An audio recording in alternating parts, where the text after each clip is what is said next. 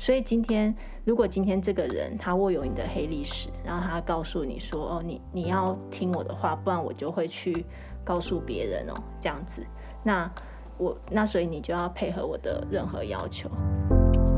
从一刚开始，他们的关系就已经存在不对等，而且他觉得这种不对等是他的上天给他的礼物，就是一个这么好的人就愿意跟我在一起。再回到更根本的前提，就是如果一个人的心理不健康，其实他是没有办法做做一个好的伴侣。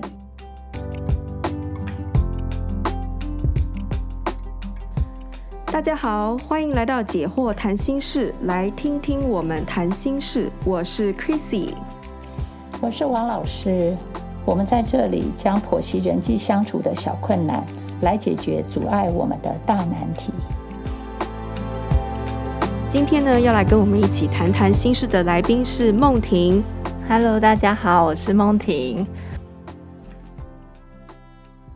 然后讲到这个，就是我其实以前有听过一个故事，就是呃，也是男方把性这件事情当做工具，然后来进行报复。这样就是有一对呃情侣嘛，然后他们后来分手了，然后那个男方呢就知道女方要快要结婚，这样，然后他就去找那个女生的未婚夫，然后跟他说：“你的未婚妻以前为我堕过胎。”然后就那个未婚夫当场就落泪。但但他还是表示说，他还是会娶这个女孩子这样。当然，我事后是不知道他们有没有真的结婚，或者是呃这件事情有没有影响到他们的关系，这个我就不晓，或者他们怎么解决这件事情。但是就是我觉得怎么说啊，就是听来听去都觉得好像女性在性这件事情上面常常是受害者。虽然当时他们在进行这个。性行为的时候可能是两情相悦，可是因为可能这个社会吧，或者是该怎么说呢？就是总之结论就是女性总是比较容易受伤，对不对？我我觉得你提到一个非常有趣的现象，好，我觉得这个现象就是我们在多元的社会，你知道那个多元的意思就是说每个人的价值观他站的点可以从最保守到最开放，可是因为每个人都会。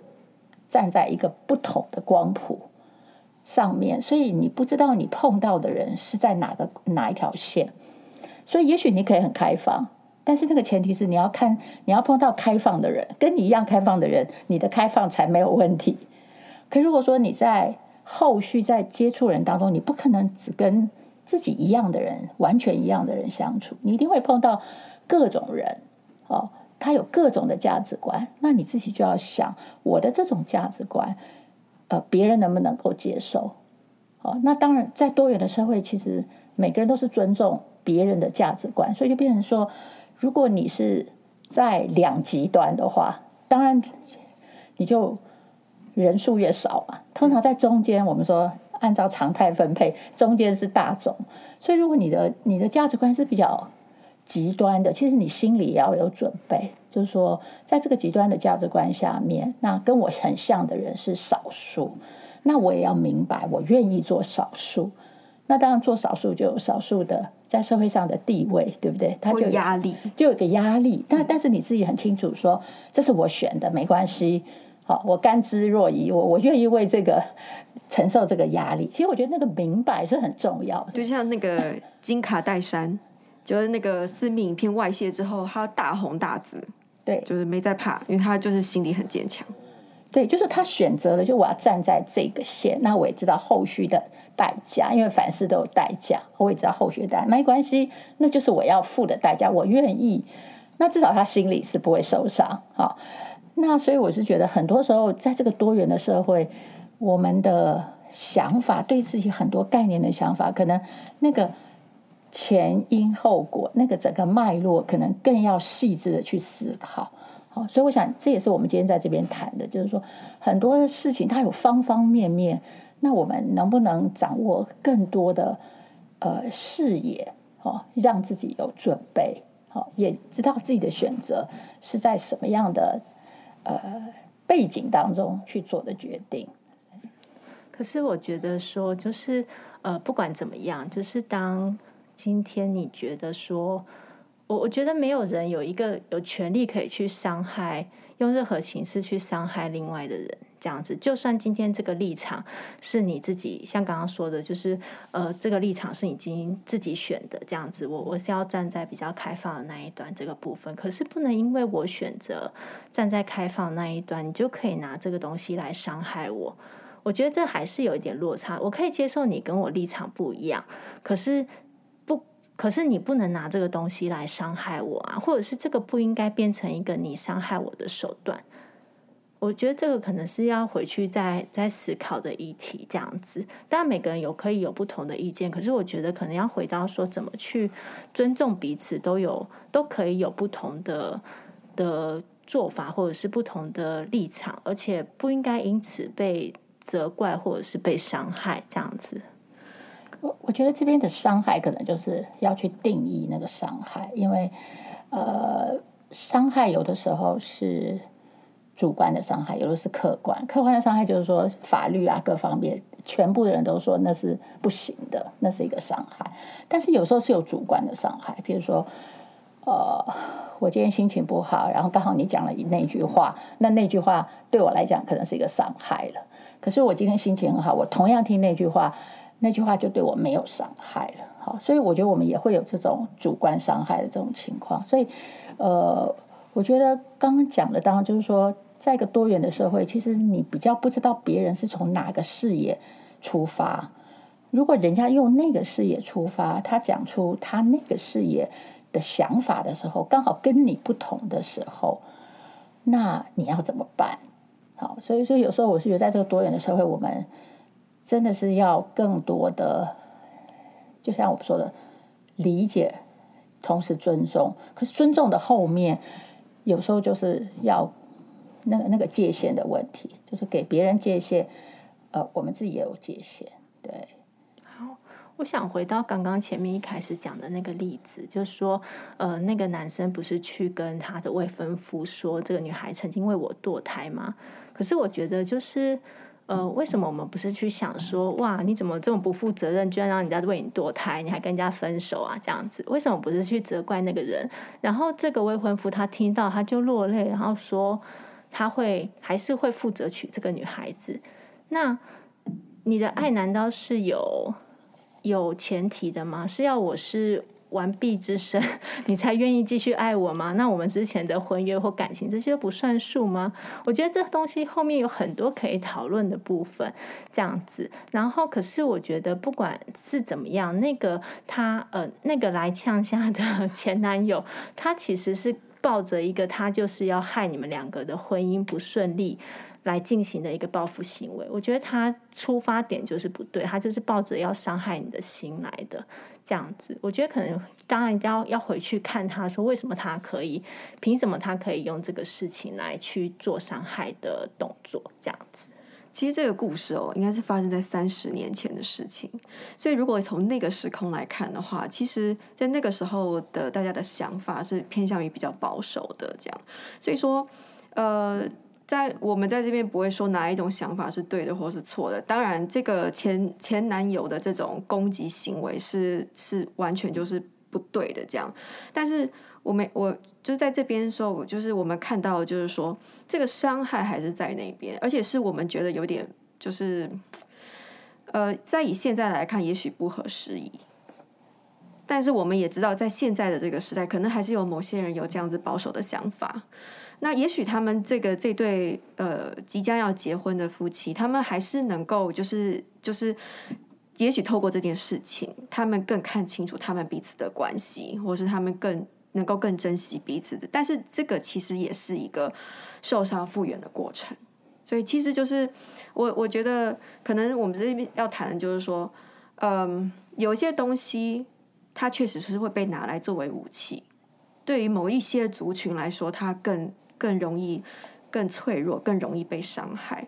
那所以说，在我们还就是说，你要开始去去，你发事情发生了，伤害产生了，去复原之前，也许我们可以先先避免这种事情的发生。也许你要先跟你知你，比如你交往的对象，就像刚才老师说的，知道说哦，我们彼此对这件事情的看法的是保守的，或者是开放的，然后先了了解我们身边的人是不是也都。也都尊重我们这样子的选择，然后之后一切你都想清楚了，那你就会不管是你在听到了什么样子跟你想法不一样的声音的时候，你都能够处理跟接受，可能是这样。对我，我觉得这个这个结论是我觉得是非常适合现代，就是说就是共识，就是说你跟你的亲密伴侣在很多价值观上你们有共识。刚刚特别我们讲一个非常多元的一个价值观，其实就是对性。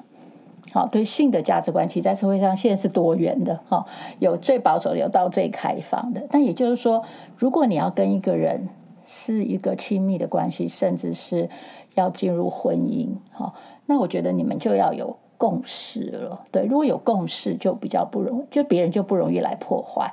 好，那当然前男友他可能分手的心有不甘，好，他留有这个情绪。但是如果他用这个性的方式来攻击你，如果你们有共识，其实你们是可以度过的。对，所以我觉得现在最好的，或者说呃最好的一个保证吧，好，可能就是你们在观念上很多价值观上是有共识，那你们受到外界多元价值的挑战就会少。好，所以我想这个是我们现在。呃，大家在进行亲密关系的时候，可能需要更多时间去谈共识，哈，就是我的价值观，嗯、对，去去去谈。在做之前，先了解一下 对方的想法。对，也就是说，我们还是在心理层面的亲密度还是很重要的，不是只有身体的。好，那我们当然，我们现在很多人可能先从身体的亲密度进来之后，才发现两个人在性上面的观念不一样的时候，后续就要做很多的沟通，或者是协调，或甚至是风险控管。对对对，所以我觉得这这也是现在我们。另外一个向度啦，就是人际关系，特别这种亲密关系是带有性的可能性的这个关系的时候，我们就要怎么去经营这种关系？其实它也有一些呃必要注意的事情，或者那个顺序也有时候蛮重要，否则就是会产生问题。就在性暴力这件事情上，两位有没有什么要呃提醒我们观众的地方？呃，我前一阵子有看到一个新闻，然后是说。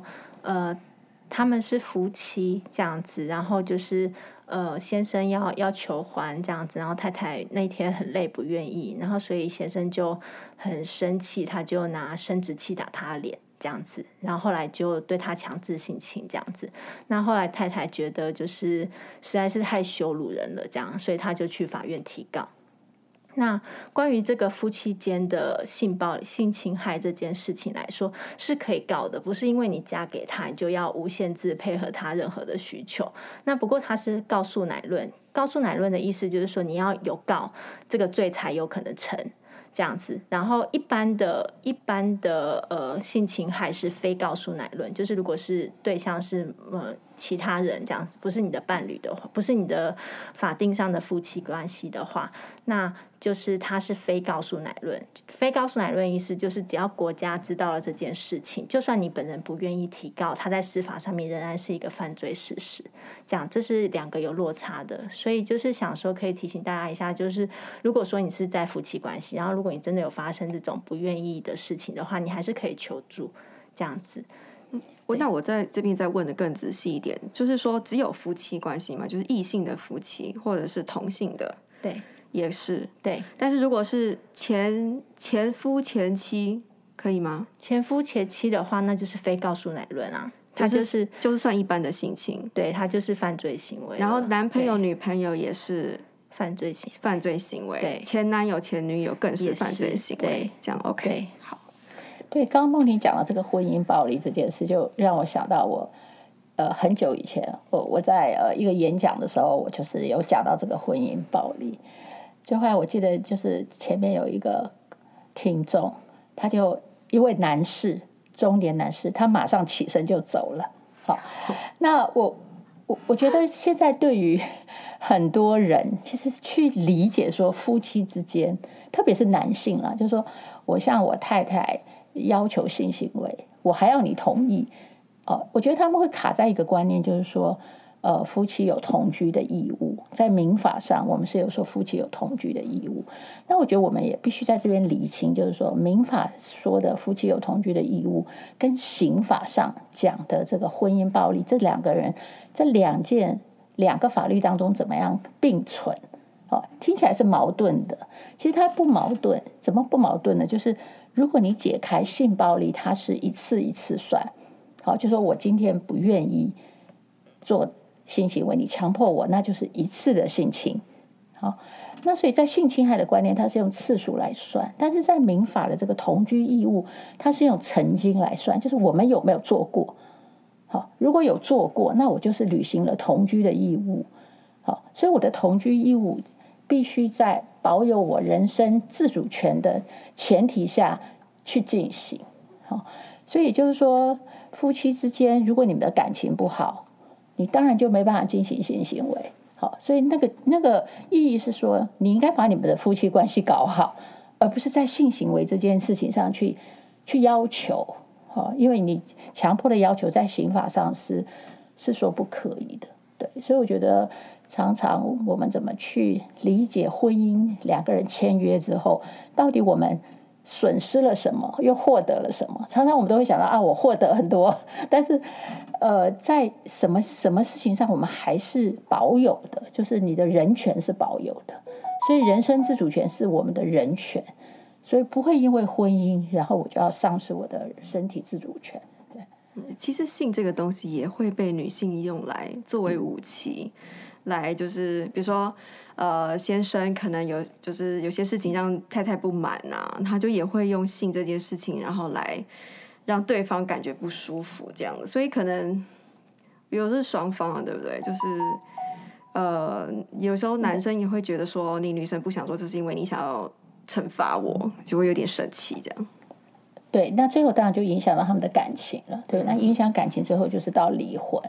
哦、对，所以它其实是有后果的。所以，如果你不当用性在婚姻中，不论男方女方，其实它是有后果。所以，它是要沟通啊，沟通比较好，不要用根本没办法解决事情的方式，然后来让事情变得更严重。对，就是不是用性来做一个勒索，或或是用性来做一个呃强制。对，性应该是在你们有感情之下一件美好的事。对，不要让它变质，不要让它变质。对。那我们来讨论一下那个就是精神暴力好了，我觉得这个好像也是很多人没办法分辨的，因为他好像都从一点点开始。我觉得可以从我们一开始的那个例子来理解，就是说，呃，像刚刚前面说那个前男友去呛虾的那个例子这样子，他呃，他有一点像是把你的黑历史爆料出来的感觉这样子，然后你为什么会害怕？是因为你担心说他把你的这个黑历史说出去的话，你会遭受不好的后果嘛？所以今天，如果今天这个人他握有你的黑历史，然后他告诉你说：“哦，你你要听我的话，不然我就会去告诉别人哦，这样子。”那我那所以你就要配合我的任何要求。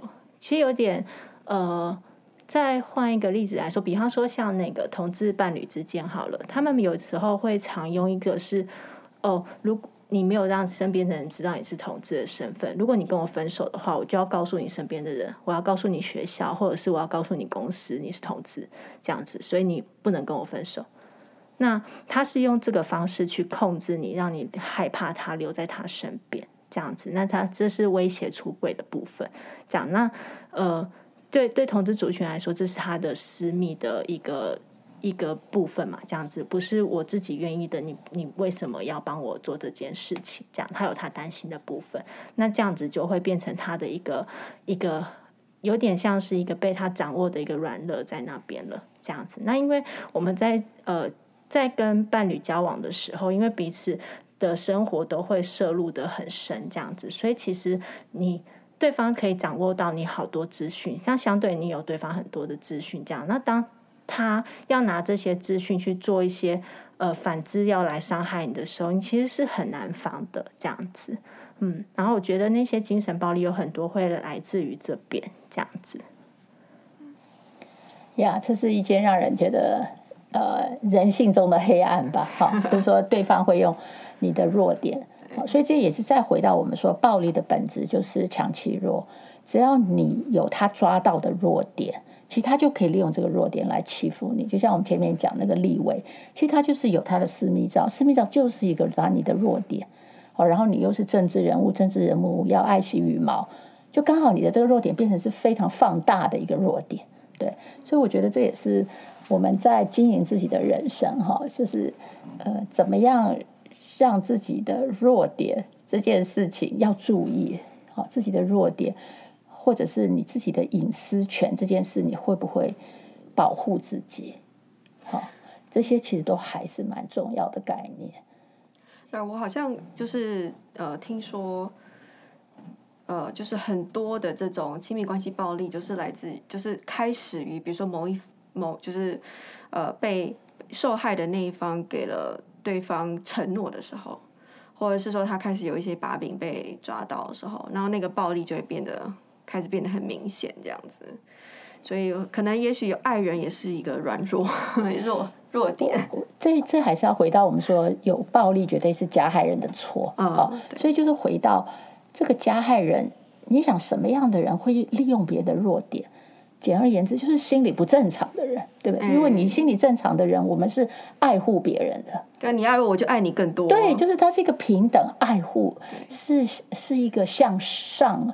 而且是善意的，所以再回到更根本的前提，就是如果一个人的心理不健康，其实他是没有办法做做一个好的伴侣，因为他无法爱爱人嘛。他没办法爱人，他当你要离开他的时候，呃，他可能觉得他损失了，然后他对这个损失可能看得很重，特别是如果你是代表他的一个。自尊，或者是他的一种自我的一部分，比如说他，我可以拥有你，表示我很棒。这种就是说，你的尊严是他的尊严是跟你有关系的。比如我有个女朋友可以带出去，好，这让让我的同事都觉得我很棒。这种，特别是如果你是带有他把你看成这种功能的时候，其实他更难跟你切割，你已经变成他的一部分。老师讲的这个让我想到有一种情况，就是就是。呃，加害的那一方，他常常会辱骂或是羞辱，就是受害人，但是又不愿意跟他分手，对，非常奇怪。没有，这就是他心理不健康，因为你刚好，因为他一定有缺，他心里有个缺，嗯、然后你就是他要补的那个缺的那个那个元素好了，所以他绝对不让你走。可是因为他心理不健康，他里面有好多愤怒。他又不能善待你，然后他又把你跟他的关系经营成不平等，就他高高在上，你都是要听他。通常他们也会找这样的人来填补，因为跟他一样的人，他知道没办法控制对方，他都要找比他弱的人来填补他心里那一块。所以你如果变成他那一块，天哪，他就是你刚刚讲的矛盾，一方面不让你走，一方面又虐待你，一方面又对你暴力，所以这就是我们看到很多很多的社会新闻。的一个一个本质，嗯，我想接着继续谈那个，就是关于刚刚说的那个辱骂的部分，这样子。这除了他其实是就是利用这种部分去让你的地位更低，这样子，就是你你就是这么不好，除了我还有谁会爱你？所以你只能、嗯、后面意思就是说你只能好好跟着我。或是你要感谢我，对，你要感谢我，我很好心才愿意跟你在一起，不然你哪找得到其他人之类的。可是当呃，关系里面出现了这个一一方特别强，一方特别弱的关系的时候，就会像老师刚刚说的，那个关系就会变成很很纠葛，很难切割。而且另外一方被贬低的那一方，他的自尊跟自信其实就是完全的被践踏，这样子，他可能就会觉得说啊，我我没有他了，那我的世界就会崩塌了。那那我接下来一个人，该怎么生活下去？这样子。对，然后所以说，可能在还有精神暴力，可能不只是说，可能真的是很白热化那种互骂那种，他也有可能是那种疏忽或冷淡这样子。就是我我故意不理你这样子，然后你很害，你内心很害怕失去这个人，所以你就更硬要紧抓这个关系。那等到你达到对方的要求，然后他才愿意再继续对你好。比方说，就是像有一些。呃，可能会有一点性别意识的问题，就是可能有一些女生可能要求男生说啊，那个呃，你看别人生别人啊，就是女朋友都有收到手机当生日礼物这样子，然后你可不可以也送我这样？然后男生可能说啊，我没有钱啊，太那个手机太贵了什么的这样，然后女生就不理他，消失十天半个月这样子，然后男生可能真的是想很想要维持这段关系，所以也许他可能拼命打工什么的，好不容易买到那个手机，然后再送给那个女生，那女生才继续愿意才跟。跟他来往之类的，然后说啊，你愿意还是做得到嘛？这样子。哦，这其实也是一种这样子，呃、对，都是利用呃对方对于这个关系的不安全感，或者是他对于这个关系的重视，或者是他在这个关系里面的地位比较低，权力比较弱，那他得要去做这些努力，还能很辛苦的去留住这段关系，这样子，就是又回到地位不平等的地方，就要再回来，就是。我觉得一个好的关系绝对是双方地位平等。如果有一方地位平等，他一定会隐藏这些暴力的可能性。等到外界的时机成熟，哦，各种的呃导火线，它里面可能就爆发。对，所以我觉得最后还是要回到怎么去经营一个平等的关系。我知道很多就是遇到这种情况的人是，他其实是呃，比如说他。就是这个他的这个对象本来是他崇拜的，或者他觉得比自己优秀的的一个角色，然后当这个人呃居然就是愿意跟他来往的时候，他们就是喜出望外，然后甚至一从一刚开始他们的关系就已经存在不对等，而且他觉得这种不对等是他的上天给他的礼物。就是一个这么好的人，就愿意跟我在一起，所以其实这是一个很不好的开始，对不对？就是这这个真是非常，我想在这个社会上依然存在的话题哈，就是我们对婚姻这件事情或亲密关系这件事情，我们还是有迷失。我们喜欢，嗯，我先想到一个词，不知道好不好，就是高攀。嗯，好，觉得好像如果我跟一个比我更好的人在一起，好像我就会变好了，飞上枝头变凤凰了。对，好像我就会因他而变好。其实我觉得这是一个迷思，因为如果你本身就好，也不需要别人证明你好。嗯，对。可是如果你本身不够好，他的好也不会变成你的好。也许你还是要去经营你的好。也许在某一个时代，可能翻身是很难的。这可能是一种传可以传为佳话的一种形式，嗯、一个呃麻雀变凤凰的故事这样。可是其实，在现在，我们也许要花更多的时间在自己身上，让自己更好，而不是期待别人为我们成就这件事情，对不对？对，那是个代价。对，那是一个代价，会有风险的。对，对，那你就要想，那个代价你愿不愿意付？当然，很多人说他愿意付，嗯，可是真的开始这个关系之后，他会发现。那个代价高到他最后付不出来，他只好离开这个关系，遍体鳞伤的离开。离开，对。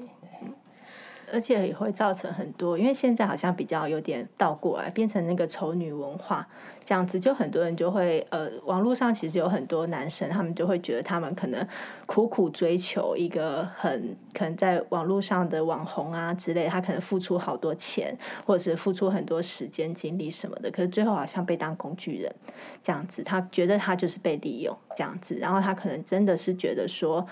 呃，他就会一竿子打翻一船人，然后就会觉得说啊，女生都这样，只要钱，或者是女生都怎样，然后就是把男生的付出不当一回事这样子。然后在呃，我觉得现在在网络上有很多这个风气，就觉得说好像呃，他们觉得呃女生要求太多了，好像说什么女权自助餐，好像女生可以予取予求，那男生因为希望要有要有这个关系，因为希望要有。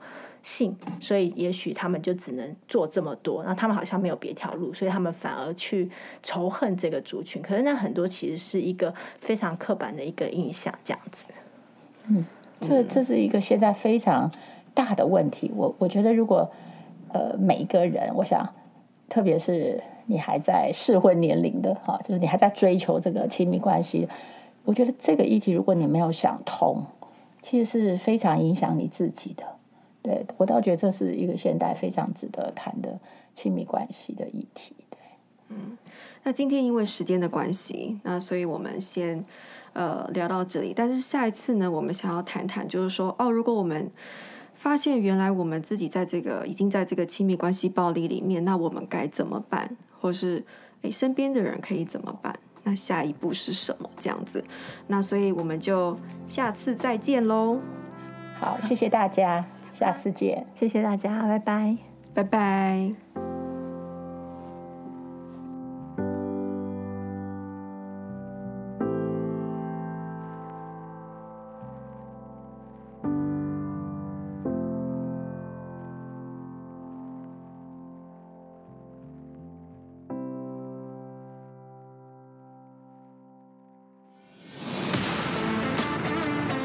In our next podcast，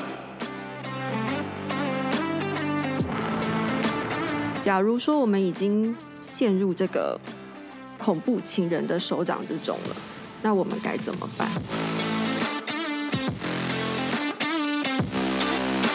我觉得其实我们要谈谈这件事，就是说，你为什么要害怕失去一个人，而不怕失去自己？